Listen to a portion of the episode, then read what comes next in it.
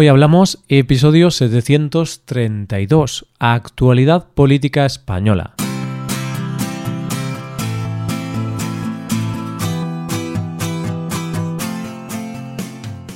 Bienvenidos a Hoy Hablamos, el podcast para aprender español cada día.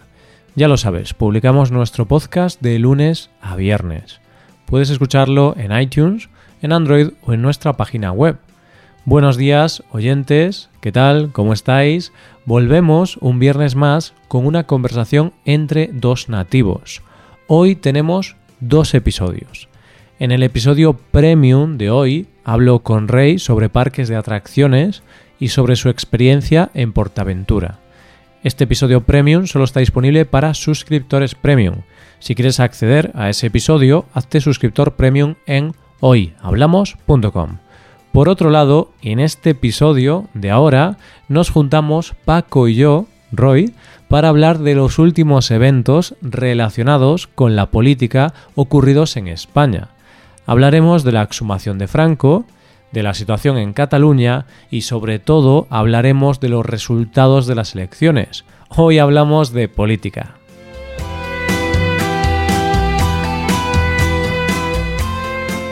Hola Paco, ¿qué tal? ¿Cómo te va?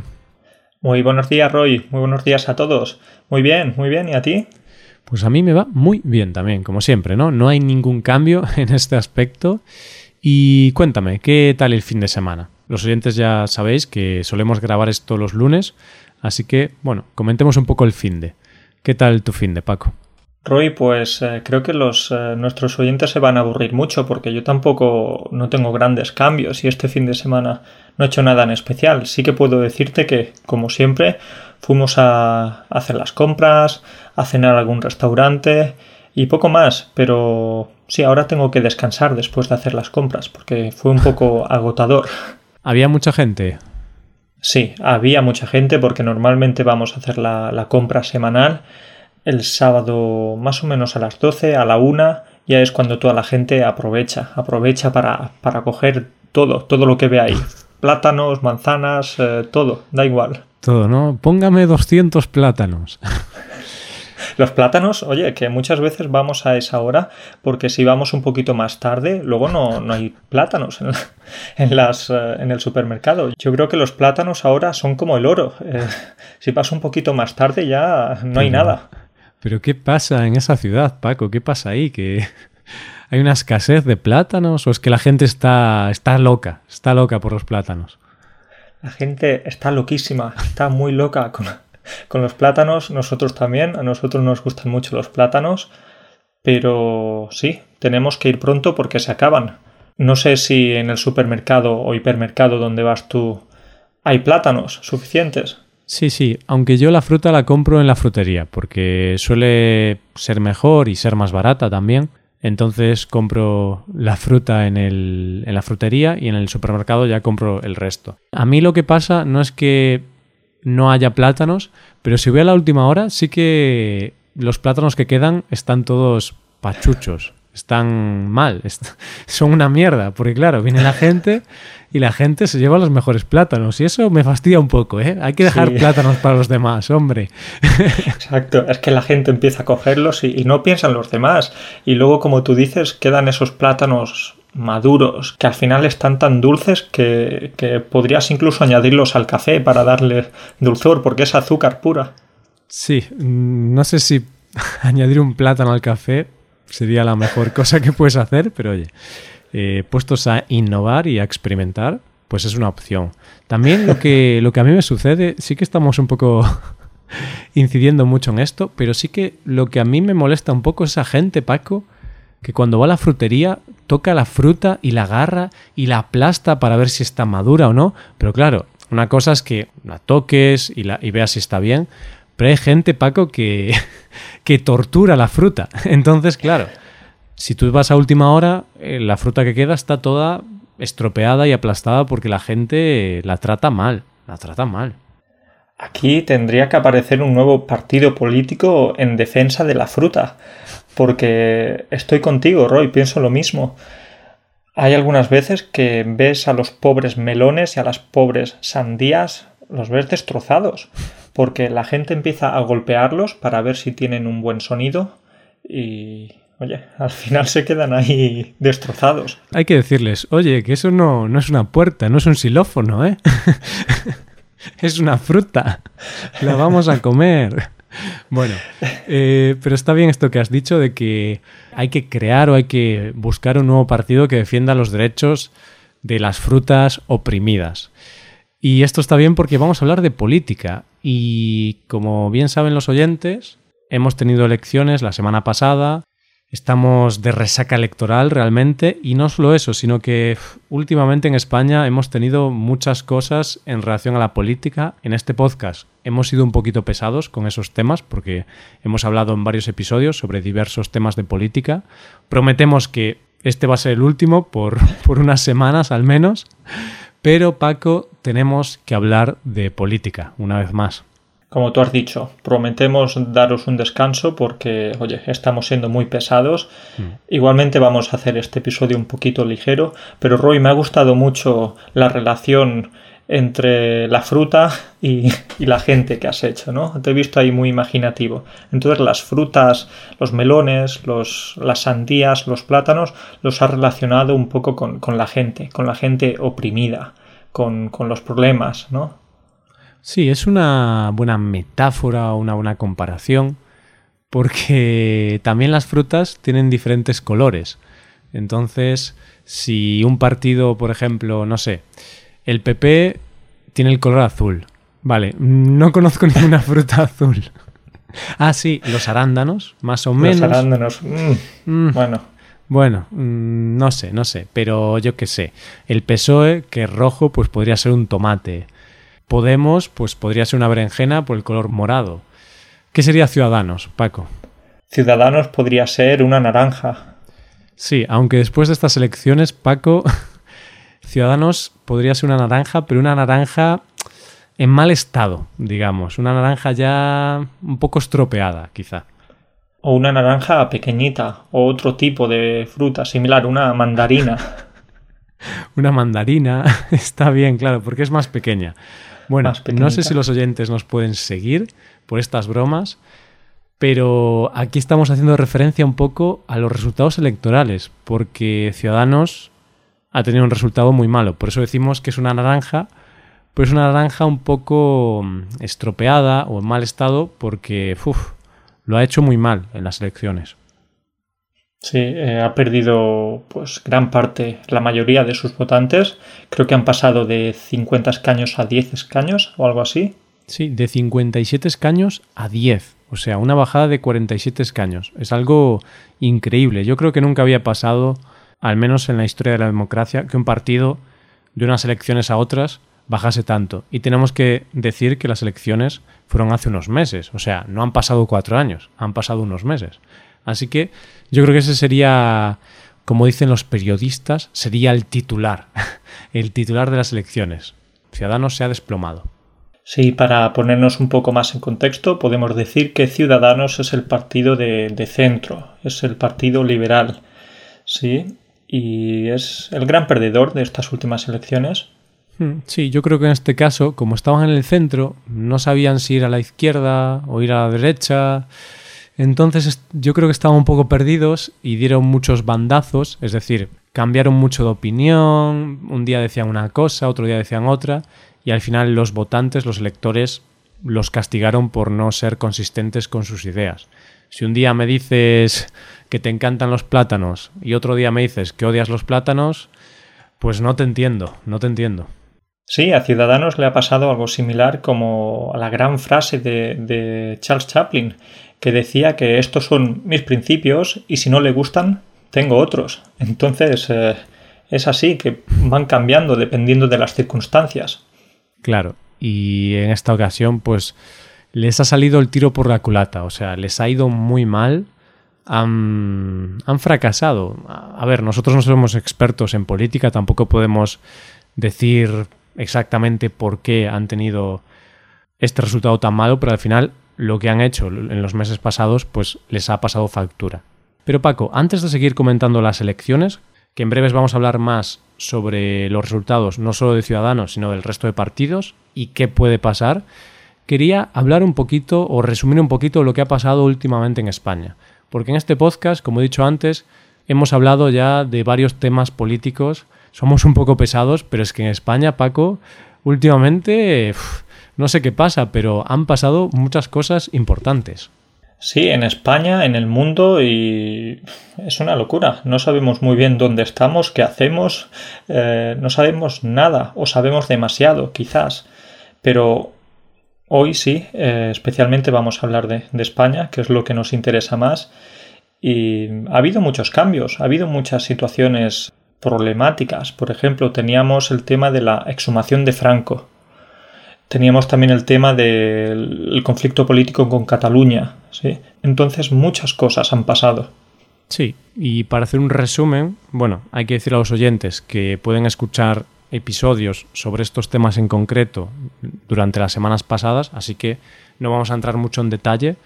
Pero claro, Francisco Franco, un dictador que tuvimos en España durante casi 40 años, hasta el 1975, pues estaba enterrado en el Valle de los Caídos, pero el gobierno actual o el gobierno que tenemos por ahora ha decidido exhumarlo, es decir, sacarlo de su tumba y llevarlo a otro sitio, porque consideraba que la tumba de Franco pues estaba expuesta de una forma que exaltaba su figura, es decir, que, que parecía que estábamos alabando al dictador.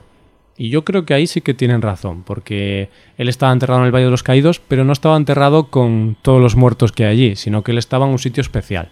Sí, finalmente ha llegado el momento, el, momento tan esperado por, mucha gente y ahora pues parece que, que, ambas partes van a estar un poquito más tranquilas, tanto las víctimas como los, como los agresores. Sí, sí, yo creo que es algo bueno porque en realidad el Valle de los Caídos se había convertido en una zona de peregrinación franquista, es decir, la gente que está a favor de Franco y de esa dictadura, pues se dedicaba a ir allí a ver la tumba de Franco, a dejarle flores, por tanto, era obvio que ese sitio, que esa tumba era una forma de alabar a un dictador. Y a un dictador no hay que alabarlo porque era un dictador. Sencillo, ¿no? No sé, bueno, esa es mi opinión, obviamente. Cada uno luego puede opinar lo que quiera. Está claro. De esta manera podemos decir que hemos cerrado un capítulo en la historia reciente de España, mm. pero hay otros capítulos. Hay otras, eh, otras cositas complicadas. Sí, la historia de España, bueno, como la historia de cualquier país, es un libro que se escribe y que nunca se acaba. Y hemos cerrado el capítulo de Franco, en este caso, pero estamos abriendo un nuevo capítulo sobre Cataluña, sobre la independencia, sobre la posible independencia de Cataluña. Y bueno, eh, hace unas semanas hemos conocido una sentencia a los políticos catalanes, a los políticos catalanes que habían organizado ese referéndum en el 2017, del que habíamos hablado en el pasado, en el podcast también, pues se hicieron un referéndum, el referéndum, según el tribunal, era ilegal, pero lo hicieron igualmente, entonces incumplieron la ley y por tanto fueron condenados a unas sentencias de 10 años más o menos. No recuerdo ahora el número de políticos, pero eran 10 o, 12 políticos catalanes. Y esto ha causado un gran revuelo en Cataluña. Ha causado un gran revuelo no solo en Cataluña, sino también en el resto de España y se puede notar ese hablando con algunos amigos o con algunos familiares se puede notar esa tensión esa división esa, esa pelea que hay entre mm. las dos partes de, España ¿sí? sí entonces esta crispación que no es muy buena y es un poco triste y ha acabado pues con una situación bastante lamentable lamentable entonces creo que actualmente no es un gran momento para, para ir de, de turismo a Barcelona Roy bueno, puede ser que no, pero supongo que me haces esa pregunta porque yo estuve en Barcelona justo uno de los días donde hubo más, más movida, donde hubo más altercados y manifestaciones. Pues quizá no es el mejor momento, eso es cierto. Y de hecho se está notando en el turismo que se está viendo reducido por culpa de, de los problemas que hay en Cataluña. Pero oye, yo estuve en Barcelona el 18 de octubre, que fue un día en el que hubo una huelga general por tanto hubo grandes manifestaciones y demás.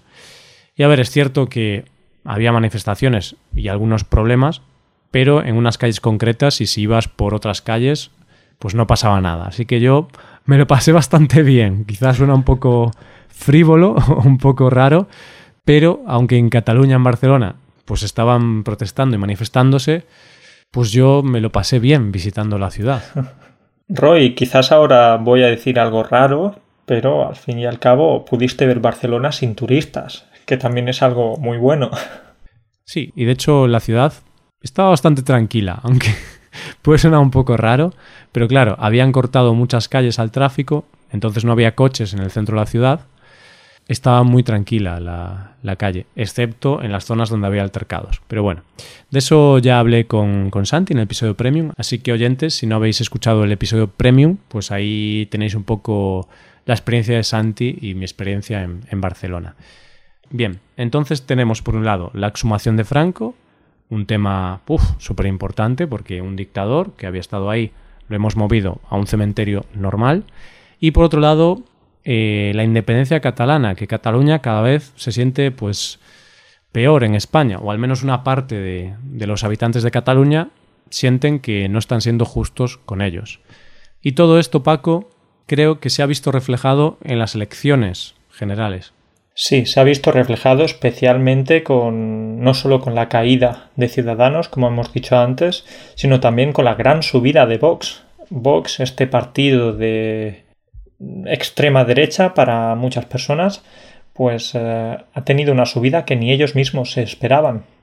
Sí, han duplicado el número de escaños. Bueno, más que duplicado realmente. Han pasado de 24 escaños hace unos meses a 52 escaños, más del doble y han superado a Ciudadanos y también a Unidas Podemos. Es decir, han pasado de ser la quinta fuerza y ahora son la tercera fuerza política en el Congreso. O sea, han subido muchísimo. Y quizá una de las razones por las que han subido, mm, es difícil saber por qué, pero bueno, quizá pues estos temas, el tema de Cataluña, el tema de la exhumación de Franco, quizá ha ayudado a Vox a subir, porque ellos son un partido de extrema derecha y defienden mucho la unidad de España, los valores patrióticos y de hecho estaban en contra de la exhumación del dictador Franco y también están a favor de bueno, de ser implacables con Cataluña, de resolver este problema de una forma más dura y más tajante. Fíjate si quieren ser más duros con Cataluña, que incluso proponen quitarles la autonomía proponen quitarles el, poder. ¿sí? Hmm. Sí, sí, y esa es una de sus medidas. Y bueno, luego tienen otras medidas que, por ejemplo, no están a favor de la ley de violencia de género, creen que es eh, discriminatoria con los hombres. Y como tú has dicho, quieren eliminar la autonomía de Cataluña, pero también quieren eliminar el sistema autonómico de España. O sea, quieren que seamos un sistema central y no un sistema con autonomías. Porque no sé si los oyentes lo saben, pero claro, aquí tenemos el gobierno de España pero luego hay 17 gobiernos diferentes en cada comunidad. El gobierno de Galicia, el gobierno de Asturias, gobierno de Castilla-La Mancha, gobierno de Cataluña, etc. Muy bien explicado, Roy. Te dejo respirar. Te dejo respirar. Pero vale, esto por supuesto es interesante, la subida de Vox, también la caída de Ciudadanos, pero también tenemos que comentar que el Partido Socialista, el PSOE, se ha mantenido, es verdad que ha perdido un poquito de poder, pero se ha mantenido creo que con 122 escaños. Roy. Sí, 120, porque 122 era cuando estaban contando los votos, pero el resultado final, al final 120. Ha perdido un poquito de votos, pero no mucho. Más o menos podemos decir que se ha mantenido. Bien, luego el PP ha sido uno de los beneficiados de estas nuevas elecciones porque ha subido un poquito también. Sí, ha pasado de 66 a 88, pero hay que decir que la subida de PP y la subida de Vox se ha compensado por la bajada de Ciudadanos, o sea, gran parte de la gente que votaba a Ciudadanos pues pasó a votar a PP o a Vox. Muy bien. Y por último también comentar que Podemos, el partido más de, izquierdas, mm o incluso para algunos de extrema izquierda, mm. pues eh, ha bajado también un poquito. Ha bajado y ha perdido unos cuantos escaños. Sí, ha perdido siete. Y bueno, esto es lo principal, ¿no? Estos son los partidos más importantes y estos son los resultados más importantes que hay que destacar. Sí, entonces eso es interesante, Roy, pero quería hablarte de otra cosa incluso más interesante que esto. Quería hablarte de Teruel existe. De Teruel existe, pero ¿Qué es eso, Paco? ¿Qué me estás contando? ¿Tú sabes qué es Teruel? Es una ciudad, sé que es una ciudad. Sinceramente, no sabría ubicarla bien en el mapa, la verdad. No te preocupes porque yo tampoco, ni la mayoría de españoles tampoco. Y lo que quería decirte es que ha llegado al Parlamento, Teruel existe una nueva formación de, de Teruel, precisamente, pues que ha conseguido ser el partido más votado de la provincia de Teruel y entonces ahora mismo pues está en el Parlamento. Hmm. Sí, sí, sí. Es increíble eso. A mí me llamó muchísimo la atención. Primero, porque el nombre ya es muy característico, porque el nombre del partido es Teruel Existe. Y me encanta ese nombre porque hay mucha gente en España que... A ver, sabemos que Teruel existe, pero bueno, a veces nos olvidamos de que Teruel existe. Pues a partir de ahora no nos vamos a olvidar porque ya están en el Congreso. Mm, sí, y ahí tienen a un representante que va a luchar por sus derechos, porque Teruel es una de esas zonas que está un poco alejada de las grandes poblaciones. A ver, Teruel tiene 130.000 habitantes, entonces no es un pueblo muy pequeño ni nada. Hablamos de Teruel capital. Pero lo que pasa en Teruel es que, claro, la ciudad más grande es Teruel, Teruel capital, pero luego es una zona muy rural que está muy alejada de las grandes urbes, como podrían ser Madrid, Valencia o, o cualquier ciudad así. Por tanto, al estar alejados de grandes ciudades, están un poco discriminados, quizá, pero discriminados no que los tratemos mal, sino que discriminados a nivel de conexiones, a nivel de transportes. Tienen peores carreteras, tienen peores transportes, por ejemplo, pocas líneas de autobús o casi no tienen líneas de tren. Entonces este partido quiere defender más pues estas zonas más despobladas, más rurales y quieren que se mejoren las conexiones, el transporte, el internet también. Sí, creo que está muy bien que haya partidos de este tipo que quieran dar visibilidad también a estas zonas rurales o a estas zonas que poco a poco están perdiendo población y al final que tengan una representación también a nivel nacional para defender sus derechos. Entonces, me ha gustado mucho el nombre de este partido, Teruel existe, porque gracias a eso ya sabemos o vamos a recordar que Teruel existe. Porque estoy seguro que si va un habitante de Teruel, va a Galicia y le empieza a decir a la gente que es de Teruel, la mayoría de gente va a decir, Teruel, Teruel, ¿qué, qué es Teruel? no, perdón, ¿dónde está Teruel? Sí, a ver, sabemos que Teruel es una ciudad, pero ubicarla en el mapa es difícil. Y seguro que muchos extranjeros, muchos oyentes, no sabían que existía la ciudad de Teruel.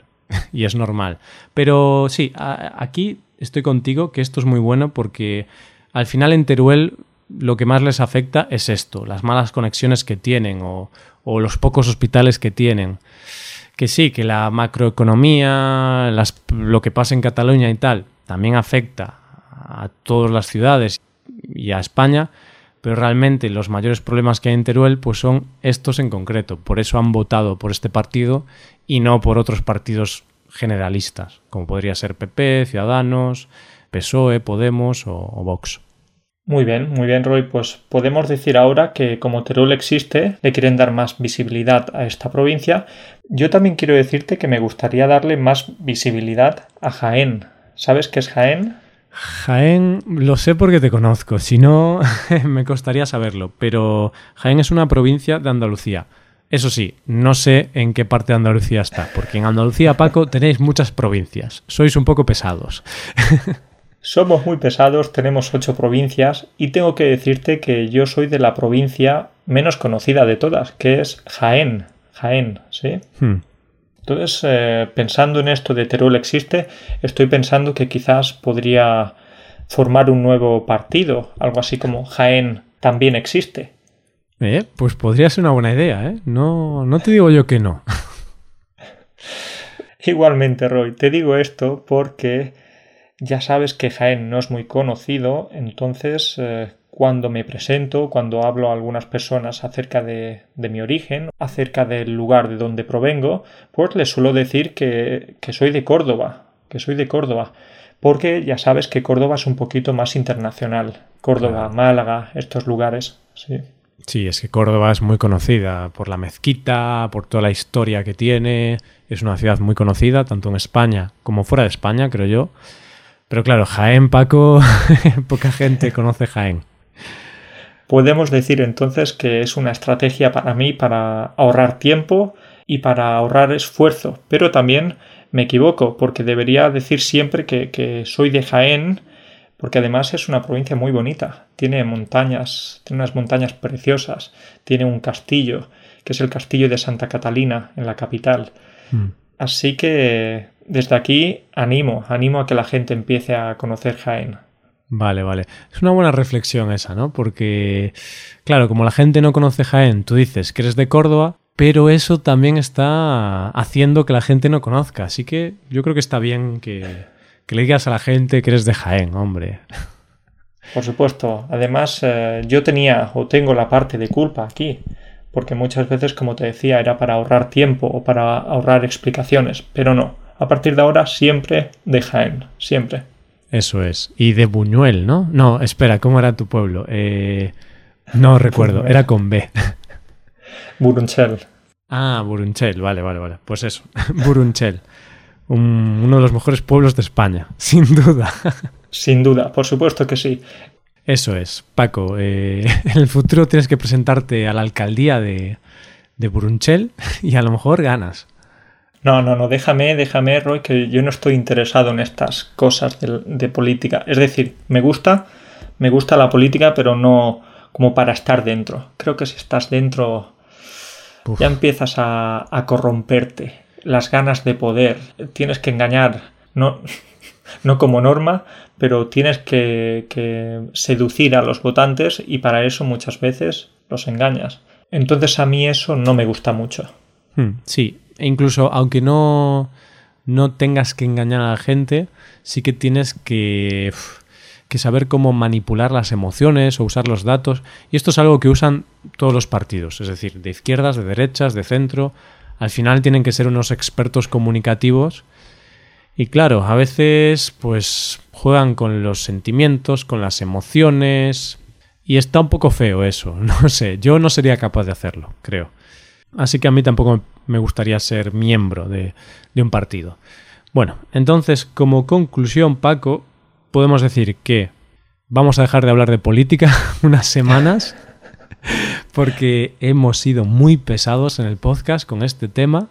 Y yo también quiero decir que, vale, España está sufriendo mm, algo malo quizá, cosas malas, estamos pasando una mala etapa porque, bueno, estamos teniendo un auge de extrema derecha que desde mi punto de vista, oye, esto es mi opinión, no es algo positivo. Y también tenemos ahora el reto de Cataluña, porque no sé si quieren irse de España o no, entonces yo creo que tenemos muchos retos en España, pero ya sabes que soy optimista, entonces yo creo que esto es algo que ha sucedido muchas veces en el pasado, en otros países, y yo creo que podemos aprovechar esto y, salir bien. Quizá no mejor, pero no salir muy mal de esta.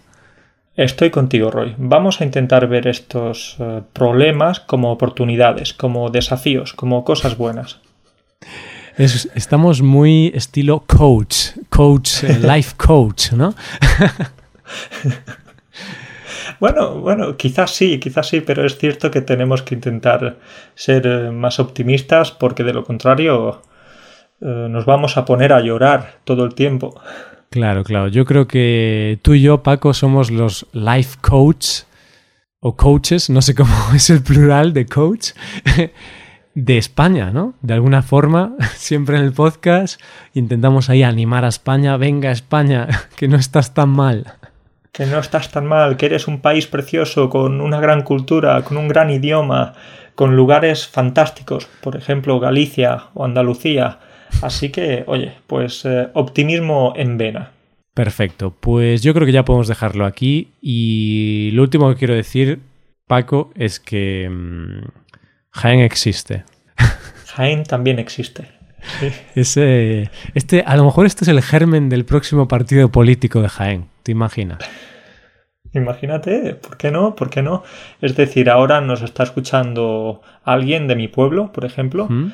entonces pueden empezar a pensar en esto de manera más seria.